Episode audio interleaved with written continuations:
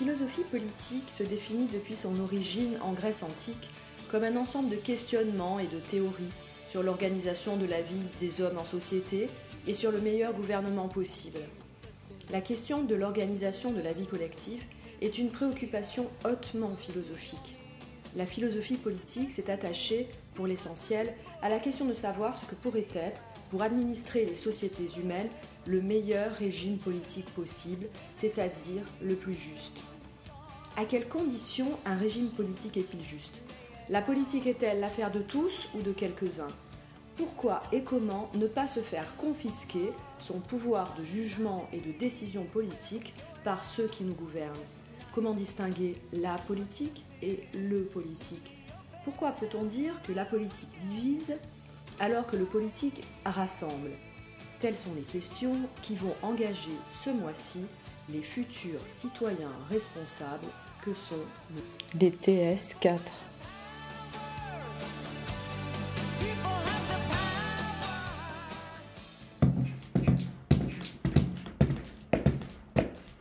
En ce jour du 11 avril 1960, nous sommes rassemblés au tribunal de Washington pour juger Madame Lachab Siwar, ici présente, accusée de désobéissance civile en enfreignant les lois Jim Crow pour avoir ouvert une école mixte pour les blancs américains et les afro-américains. Je donne la parole à la défense. Mademoiselle Amou, vous pouvez commencer. Madame la juge, les jurés, nous pouvons commencer par définir la désobéissance civile. Il s'agit d'une conduite consistant à enfreindre volontairement et pacifiquement une loi jugée injuste pour en manifester le caractère irrecevable et inciter les concitoyens à agir pour la modifier. Or, les lois Jim Crow, qui imposent une ségrégation de droits, sont des lois qui, selon Stewart, sont non légitimes. Alors pourquoi les citoyens doivent-ils obéir à des décisions que tout désigne comme des lois injustes? Pour comprendre davantage la notion de désobéissance civile introduite en 1848, nous allons nous appuyer sur un enregistrement datant de 1860, dans lequel le théoricien de cette notion, à savoir David Thoreau, aborde son œuvre majeure, la désobéissance civile. J'aimerais vous demander, Monsieur Thoreau, pourquoi écrire ce livre et quel est le message véhiculé à travers cette œuvre? Suite à mes désaccords avec le gouvernement, j'ai passé une nuit en prison pour avoir refusé de payer mes impôts pendant six ans à un État esclavagiste qui menait une guerre impérialiste contre le Mexique. J'ai voulu donc théoriser le droit inaliable que tout individu a de s'opposer à un gouvernement, à des lois, à des concepts idéologiques dès lors qu'il les juge illégitimes ou dangereux. Car j'affirme la liberté d'agir contre tout lorsque la cause justifie cette ligne de conduite. Il faut préciser que je ne conteste pas la gouvernance, mais j'avance le droit absolu à la contester quand nous le jugeons nécessaire. Ainsi, j'en appelle à l'objection de conscience, à une démarche qui permet de rester en accord avec sa propre conscience et morale. La désobéissance civile est une action collective, politique, impliquant une critique de la démocratie conçue comme règne de la majorité, où elle devient légitime par la nécessité pour une minorité de se faire entendre par la majorité. Votre honneur, j'aimerais, suite à cet enregistrement, appeler ma cliente à la barre. Siwar, pensez-vous, d'après ce que l'on vient d'entendre, être coupable de désobéissance civile? Comme le disait Taureau, sous un gouvernement qui emprisonne quiconque injustement, la véritable place d'un homme juste est aussi en prison. Donc je me sens juste dans la mesure où je n'obéis pas à des lois jugées illégitimes. Ainsi, si vous pensez que je n'ai pas suivi les règles d'une autorité qui enracine la violence, la haine et la mise à l'écart de pauvres personnes innocentes qui souhaitent avoir les mêmes droits que tout le monde, être vues de la même manière que les autres, alors je suis coupable, coupable de suivre et de respecter les valeurs que l'on m'a inculquées. Je ne suis pas la seule à pratiquer la désobéissance De grandes personnes sont désormais connues dans le monde grâce à leur volonté et leur détermination à défendre des idéaux et les droits d'une minorité, comme Gandhi et Martin Luther King, qui montrent bien le caractère pacifique de la désobéissance civile. Comme l'a si bien dit Taureau, si de par sa nature cette machine veut faire de nous l'instrument de l'injustice envers notre prochain, alors je vous le dis, enfreignez la loi. Êtes-vous prêts, les jurés, à refuser de participer à une injustice, tout en sachant que vous enfreignez la loi? Si vous avez ne serait-ce qu'un doute, considérez ma cliente innocente. Bonjour, vous avez vu les affiches allemandes sur la devanture du café? C'est entièrement inacceptable cette propagande nazie. Les politiques veulent toujours nous manipuler pour atteindre leur but. En effet, j'ai lu il n'y a pas longtemps Supplément au voyage de Bougainville de Diderot, et ça m'a fait réfléchir. Cela parle des navigateurs occidentaux qui mettent le pied sur l'île et qui, jusqu'à ce moment, ne connaissaient que le souci du bien commun, l'égalité des conditions et la liberté de tous. En particulier, l'extrait du discours du vieux Tahitien m'a bouleversé.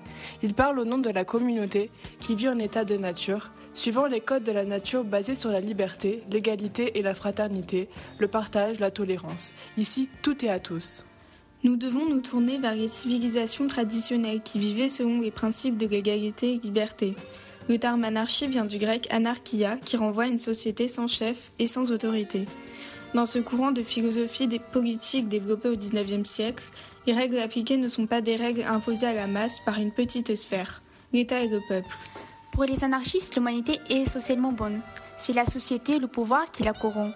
Effectivement, je l'ai lu dans le livre. Il a une vision très proche de celle de Rousseau de l'homme à l'état de la nature, alors que la civilisation le corrompt. Car les Occidentaux se répandent dans l'île comme une maladie contagieuse et pervertissent toute la nature et simplicité, installant le mensonge, l'hypocrisie, le vice. Ainsi, de très nombreuses sociétés dites traditionnelles ont fonctionné parfois pendant des millénaires sans autorité politique, ni État ni police, comme les Inuits. Toutefois, Kropotkin, un des fondateurs de l'anarchisme, croyait qu'il était possible que l'homme occidental pouvait se débarrasser des entraves actuelles, tout comme nous sommes persuadés d'avance que l'enfant marchera un jour sur deux pieds et non sur quatre pattes simplement parce qu'il est né de parents appartenant à l'espèce humaine. Oui, mais je pense que notre société s'éloigne de cet état de nature, au point d'oublier ce principe naturel, pour développer à sa place l'autorité morale, civile, religieuse. Dans la pensée anarchiste, il y a l'idée d'une certaine autogestion de la société qui permet aux êtres humains de justement revenir et retrouver l'état de nature, suivant les codes de la nature, comme le partage, la liberté. Cette autogestion vient du fait que les anarchistes s'opposent à la notion de majorité, de la démocratie représentative. Les opinions de la majorité ne coïncident pas toujours avec ce qui est moralement juste, et les majorités peuvent avoir tort et ignorer les droits des minorités. Ça fait trop longtemps que la légitimité du pouvoir est fondée sur l'hérédité et la religion, comme pour la monarchie du droit divin de Louis XIV. Oui, alors, obéir à un homme, c'est courir le risque de l'asservissement, de l'esclavage, puisque les individus ne servent pas forcément aux intérêts de la commune, mais à l'intérêt personnel de l'homme, au pouvoir régi par l'ambition. Ainsi, Proudhon, théoricien révolutionnaire du XIXe siècle, montre que seule une révolution économique et sociale peut supprimer l'exploitation, car la propriété n'est pas contrôlée par ceux qui produisent, et s'apparente donc à un vol. Il défend aussi une socialisation des moyens de production. De sociétés autogérées peuvent alors se fédérer pour construire une nouvelle organisation sociale.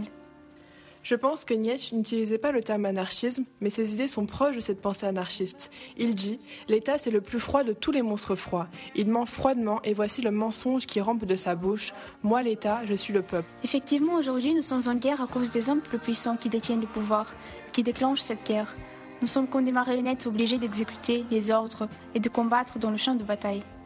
Tu as raison, mais il faut être optimiste. Peut-être qu'un jour, lorsque les hommes arriveront à un point culminant, ils prendront conscience de la nécessité de se tourner vers un état plus propre à la nature de l'homme.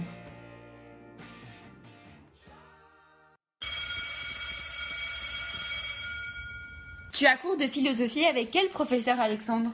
Avec Aristote, c'est un philosophe grec de l'Antiquité, c'est un des plus grands penseurs que le monde ait connu. Il s'interroge surtout sur le monde et porte une grande importance au savoir. Je te laisse, j'y vais. Bon, allez, asseyez-vous. Est-ce que vous avez des questions sur le cours précédent? Oui, moi, monsieur. Qu'est-ce que l'animal politique? Ah, c'est une notion, Alexandre, qui n'est pas si compliquée que ça. Je te propose une explication en rapport avec le texte que j'ai écrit, qui parle de traité politique, et donc que j'ai forcément appelé politique.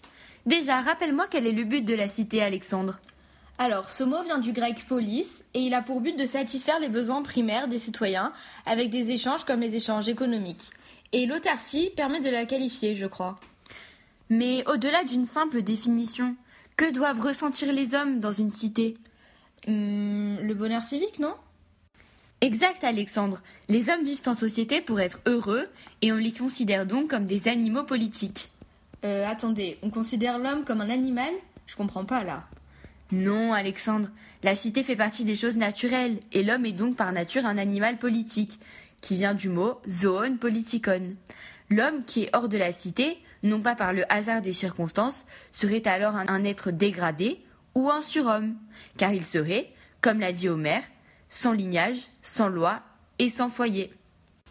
Donc, si je comprends bien, c'est la nature qui régit les buts de ces espèces. Tout à fait, Alexandre. La nature a des buts pour chaque espèce.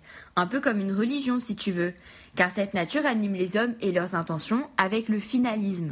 En effet, on peut donc dire que la nature, elle contrôle tout et elle calcule tout. Mais dans le texte, vous dites que l'homme est un animal politique, plus que n'importe quelle abeille et que n'importe quel animal grégaire. Mais pourquoi? Car les hommes sont à un niveau supérieur, Alexandre. Ils peuvent développer leur potentiel dans la cité, comme par exemple avec le langage. D'ailleurs, est-ce que tu connais la différence entre phoné et logos? Oui, le phoné est la voix des animaux qui ne peuvent exprimer que la douleur et l'agréable, tandis que l'homme est le seul animal à avoir un langage, le logos, qui veut dire qu'il peut parler de l'avantageux, du nuisible, du juste et de l'injuste. Très bien, Alexandre. Le but du langage est donc plus noble chez l'homme que chez les animaux, car c'est en débattant et en discutant que l'on fait naître une cité. Peux-tu me faire un petit résumé pour voir si tu as tout bien compris de la définition de l'animal politique? Alors, d'après ce que vous dites, l'homme est un animal politique car il vit mieux et évolue parmi les hommes dans une cité régie par des lois et des coutumes. L'homme développe son potentiel et la nature lui donne une fin. C'est la bonne vie qui se traduit par le bonheur. Excellent, le cours est fini.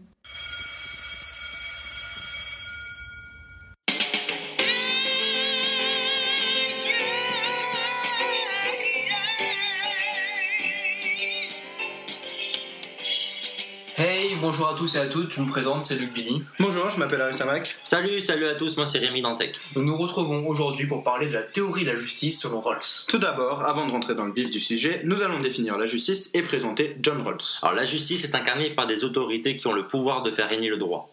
La justice définit un principe moral fondé sur le respect des droits des autres. D'après les théories du contrat social, il ne peut exister une civilisation sans droit. Au fil des siècles, les rôles de la justice ont évolué. Elle est passée d'une origine divine, puis au pouvoir de la monarchie, jusqu'à une justice d'État rendue au nom du peuple. Harry, maintenant que nous savons ce qu'est la justice, qu'en est-il de J. Rawls John Rawls est un philosophe américain du XXe siècle. Il est l'un des philosophes politiques les plus étudiés de son temps, et il a été professeur dans les universités d'Harvard et d'Oxford. Sa théorie est axée sur les notions d'éthique et de justice, elle cherche à nouer liberté individuelle et solidarité sociale. Mon cher Rémi, peux-tu à présent nous expliquer la théorie de la justice selon Rawls? Bien sûr, Luc. Alors la thèse fondamentale et révolutionnaire posée par John Rawls est la suivante. Il favorise une société juste avant d'être égalitaire, soit le juste avant le bien. Ainsi, c'est autour de cette thèse que s'organisent tous les débats sociaux et politiques modernes sur la répartition des richesses. Pourrais-tu nous résumer cette œuvre, mon cher ami? Bien sûr. Alors, ce texte est un défi lancé à tous ceux qui pensent que la justice sociale et l'efficacité économique sont incompatibles, instaurant un dialogue entre deux approches opposées. D'une part, la tradition du contrat social et l'utilitarisme. Hop, hop, hop, je me permets de te couper, Rémi, pour rappeler à nos internautes que l'utilitarisme est un système de morale et d'éthique qui propose de faire abstraction du bien et du mal en établissant l'utile comme principe d'action. Bien sûr, Luc. D'une autre part, il donne aux préoccupations morales et politiques de notre époque le support théorique rigoureux qui leur manquait. Dans ce livre, souvent exigeant mais aussi exaltant, John Rawls a formulé ce que l'on pourrait appeler une charte de la social-démocratie moderne, avec ses forces et ses faiblesses. Cette œuvre a été critiquée et commentée par le monde anglo-saxon.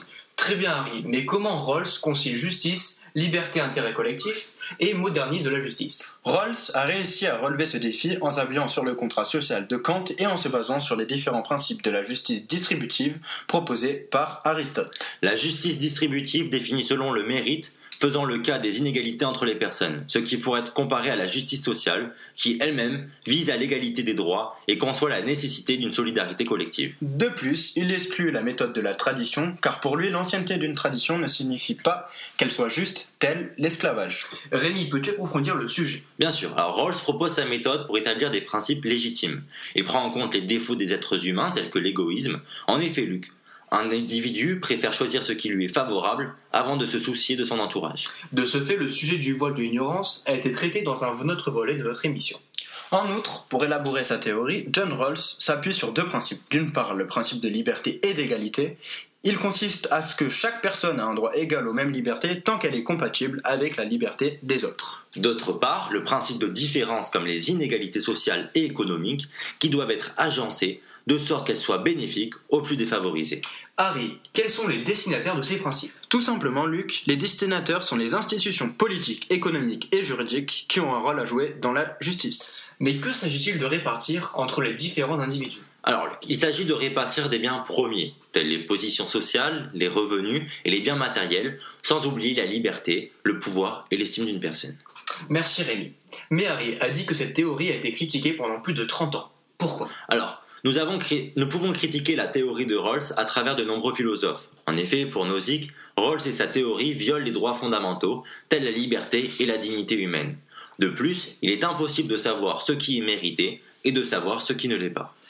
D'autre part, Walzer préfère une conception pluraliste de la justice. Une conception pluraliste repose sur plusieurs modes de pensée, du style religieux ou politique. Pour lui, la justice se réfère à une histoire et à une culture d'une communauté traditionnelle. Eh bien, merci à tous de nous avoir écoutés. Nous en avons fini avec la théorie de la justice selon Rawls. À une prochaine fois, et sur ce, prenez soin de vous.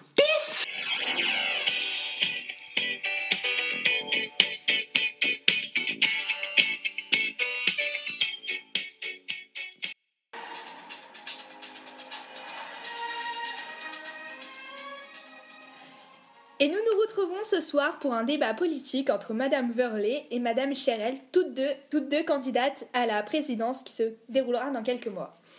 Le sujet qui nous intéressera particulièrement ce soir est la démocratie participative qui nous vient de Grèce antique, où il y avait l'organisation de forums en plein air avec la participation des citoyens volontaires présents à la prise de décision. Cette forme de démocratie a été portée par Aristote. C'est une forme de partage du pouvoir entre le peuple et les élus. C'est un pouvoir des décisions par le peuple et pour le peuple. La démocratie vient du grec démos, peuple, et kratos, pouvoir, autorité. Les caractéristiques de cette démocratie participative est l'extension du droit de vote, de sa fréquence, du droit à la parole du citoyen, par le biais de pétitions, de manifestations qui seraient prises en compte en démocratie participative. Il y aurait également des concertations dynamiques, ce qui se passe actuellement, des débats dynamiques à l'échelle locale, régionale ou nationale. À l'échelle nationale, nous avons les comités consultatifs, c'est faire le point sur différents projets propres à la thématique du comité.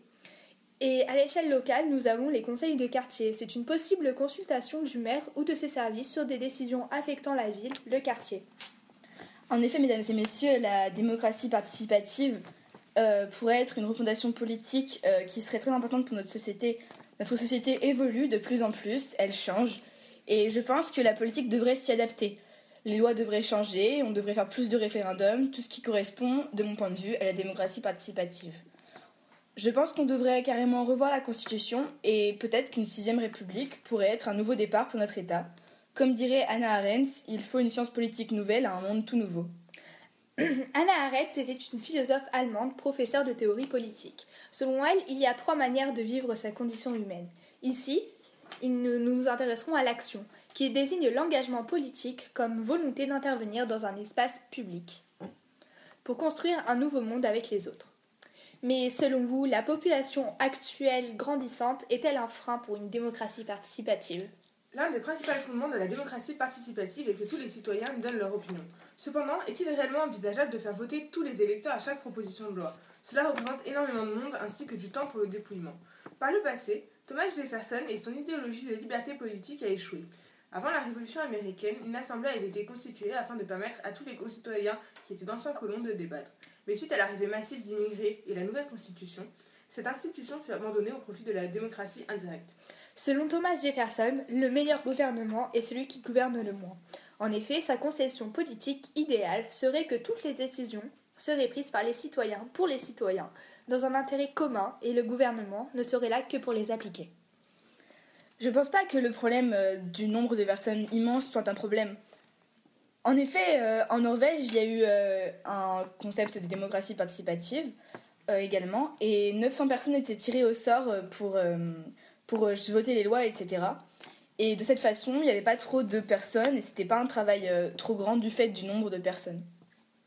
Cependant, même en réduisant le nombre de personnes, le processus de vote pour chaque loi nécessite aux électeurs de prendre du temps, que ce soit pour faire l'action elle-même ou bien pour se documenter sur le sujet. Mais euh, le problème du temps n'est pas non plus vraiment énorme. On peut facilement utiliser notre nouvelle technologie avec Internet pour, euh, euh, régler ce problème. Les gens voteraient de chez eux sans se déplacer, donc facilement. Ils seraient plus incités à voter et le système fonctionnerait ainsi bien. Si tout le monde s'investit entièrement pour rendre la société meilleure possible, alors tout le monde évolue et c'est ainsi qu'on développe une intelligence collective et donc qu'on améliore la société. Cependant, pour, tel gouvernement, pour un tel gouvernement, il faut que les votes soient faits dans l'intérêt de la communauté. Or, certains électeurs ne sont pas concernés par toutes les propositions de loi et pourtant on ne peut pas les mettre à l'écart. Par exemple, un retraité n'aura pas d'intérêt à s'intéresser à une loi concernant le travail et peut ignorer les retombées d'un vote fait de manière irréfléchie et désintéressée. Mais nous pouvons nous demander est-ce que tous les citoyens seraient aptes à voter? Je pense que tous les citoyens, s'ils ne sont pas aptes maintenant à voter, c'est dû au fait qu'ils ne sont pas assez sollicités par notre gouvernement.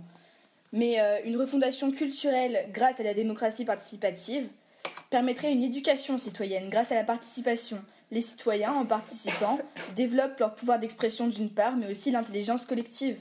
Ainsi, ils sont plus aptes à voter et donc deviennent des citoyens éduqués.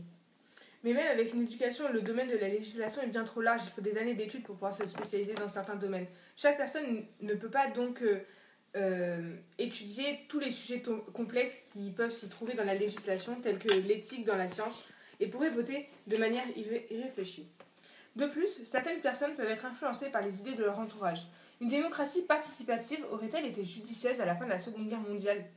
Rappelons qu'à cette époque, certaines personnes sont restées influencées et n'ont pas regretté d'avoir collaboré, si ce n'est qu'ils considèrent être le parti de la défaite. C'est ce que montre euh, le film Le chagrin et la pitié.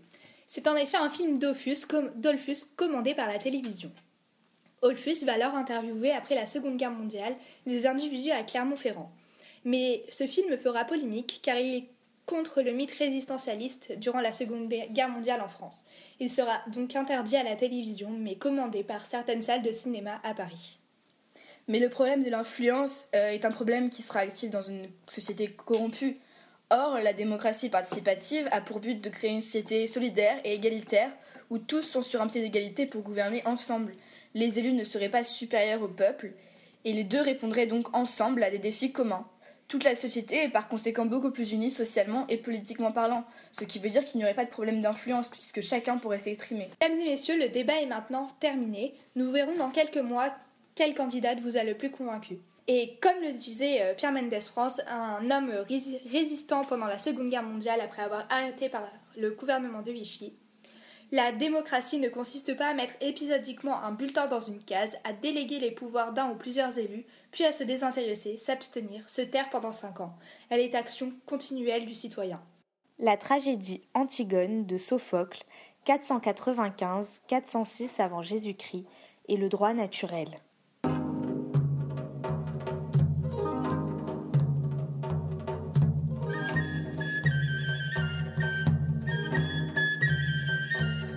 Antigone, fille d'Oedipe et Jocaste, a une sœur, Ismène, et deux frères, Éthéocle et Polynice.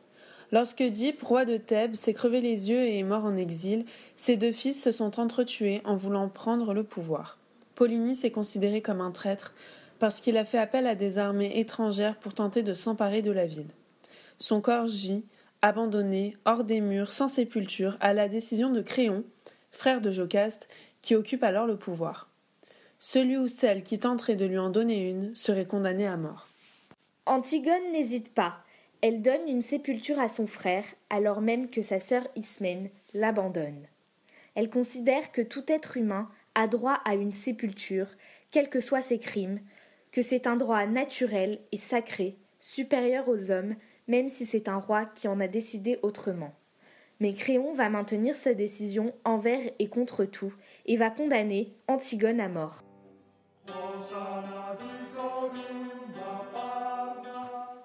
Dans le deuxième épisode, à la scène 3, lors de l'affrontement entre les deux personnages, Antigone revendique l'illégitimité de l'édit royal au nom des lois divines, non écrites mais éternelles. Et toi? Maintenant, réponds un peu de mots. Connaissais-tu l'interdiction que j'avais fait proclamer? Comment ne l'aurais-je pas connue?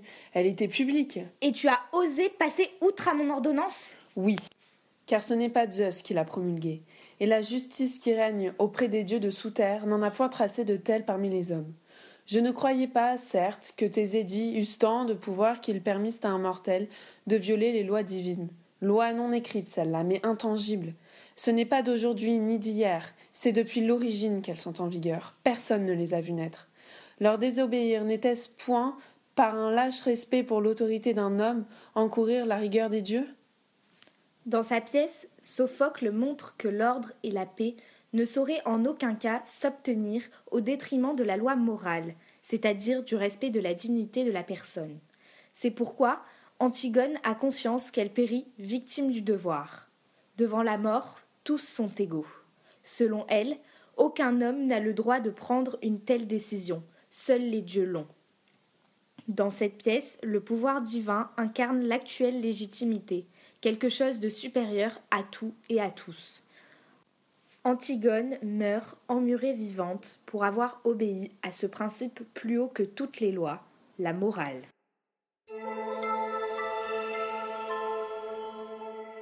Cependant, la notion du droit naturel a connu une certaine évolution. Aristote définit la loi commune à tous les hommes et le droit naturel qui lui est associé dans Rhétorique.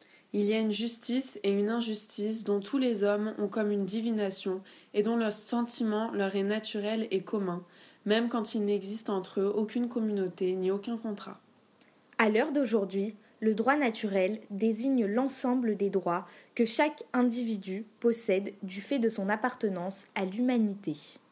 Contrairement au droit positif, lui est relatif puisqu'il constitue les lois en vigueur dans un pays donné et à une époque donnée. Le droit naturel est considéré comme inné et inaltérable, universellement valable, même lorsqu'il n'existe aucun moyen concret de le faire respecter.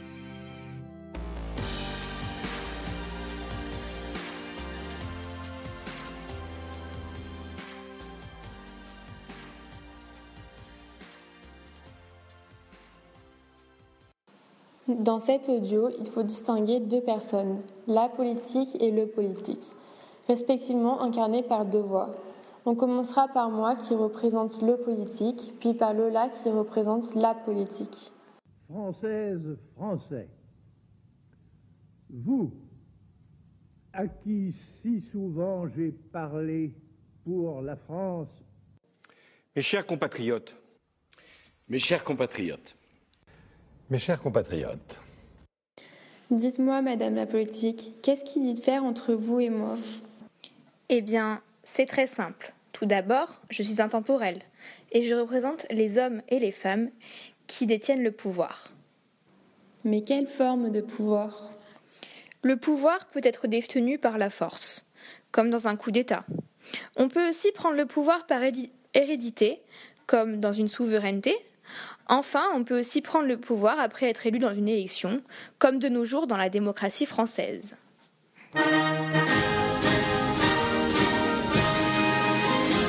Mais peut-on passer de vous à moi?